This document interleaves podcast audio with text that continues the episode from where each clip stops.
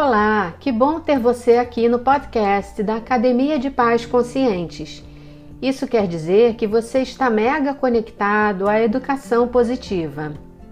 Hoje nós vamos falar sobre o que são competências socioemocionais na infância. Como os pais podem apoiar seus filhos no desenvolvimento dessas competências e potencializar o equilíbrio emocional dos pequenos. Mas antes, porém, vamos à definição básica de competências socioemocionais. São capacidades individuais que se manifestam nos modos de pensar, sentir e nos comportamentos ou atitudes para se relacionar consigo mesmo e com os outros, estabelecer objetivos, tomar decisões e enfrentar situações adversas ou novas. Esse é o significado que está no dicionário.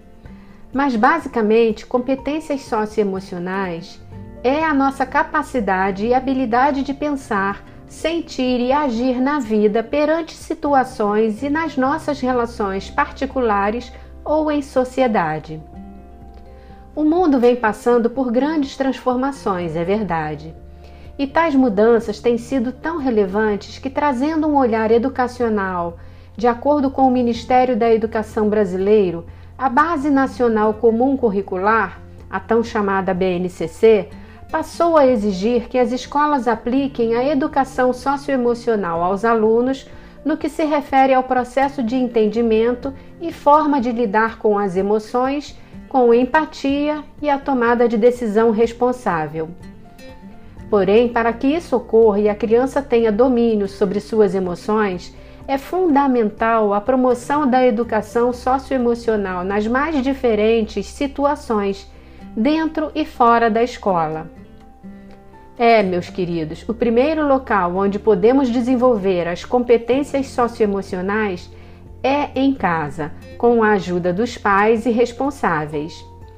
Você pode estar se perguntando como você, pai ou mãe, pode apoiar seus filhos a percorrerem esse caminho por meio do desenvolvimento das cinco principais competências socioemocionais que vou explicar agora.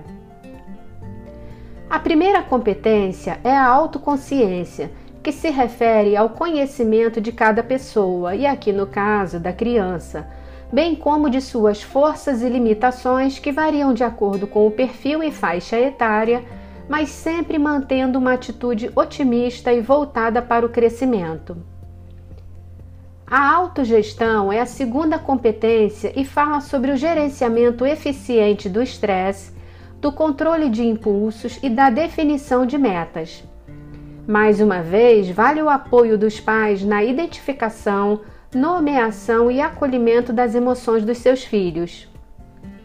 A terceira competência é a consciência social, que é uma competência ligada à convivência social ao exercício da empatia, do colocar-se no lugar do outro, respeitando a diversidade na sociedade.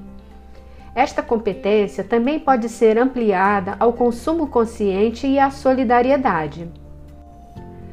A quarta competência é a habilidade de se relacionar, que corresponde à forma de lidar com os outros, de ouvir, falar clara e objetivamente, cooperar com os demais, resistir à pressão social inadequada, como o bullying, por exemplo, a solução de conflitos de modo construtivo e respeitoso, bem como auxiliar o outro quando for o caso.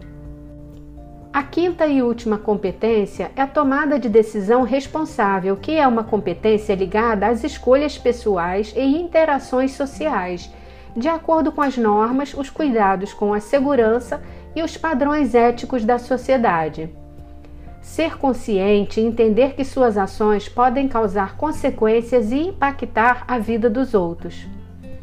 O fato é, minha gente, que ao longo da história da educação, nossas emoções foram abordadas de diferentes perspectivas da neuropsicologia, da biologia, dos padrões das espécies, da psicopedagogia, da cultura, entre outras abordagens.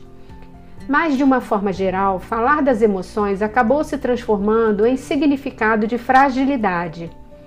Demonstrar o que a gente sente ou verbalizar passou a ser um indicador de que somos fracos e emotivos em excesso. Felizmente, essa visão distorcida está sendo corrigida e falar sobre emoções vem se tornando uma pauta comum não só para a gente, mas também na vida dos nossos filhos. Por isso é importante desenvolver tais competências em nossas crianças, com a certeza de que a mudança alcançada vai ajudar no desempenho acadêmico e cognitivo. Além disso, o desenvolvimento das competências socioemocionais gera um clima mais empático e respeitoso com impacto na vida dos nossos filhos, na família, na escola e na sociedade. Por isso, vale a pena o investimento. Todo dia você deve se perguntar se precisa estudar para ser pai ou ser mãe. Eu vou responder que estudamos por várias razões. Aprender um idioma, passar para a faculdade e até renovar a carteira de motorista. Por isso é importante se aprimorar e o meu trabalho é apoiar pais, crianças e cuidadores no processo de educação consciente, desenvolvendo habilidades e competências para lidar com emoções e comportamentos que tornem nossa vida mais leve com ganho de qualidade de vida. Eu também sou mãe e estou aqui para caminhar junto com você nessa jornada.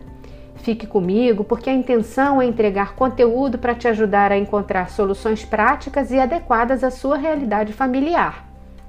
Só para lembrar, a Academia de Paz Consciente também está no Instagram, no YouTube, no Facebook e no blog, que está cheio de artigos para você ler.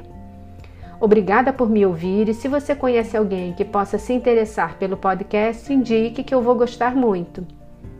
Não escolhemos a forma como fomos educados, mas podemos decidir como vamos educar nossos filhos.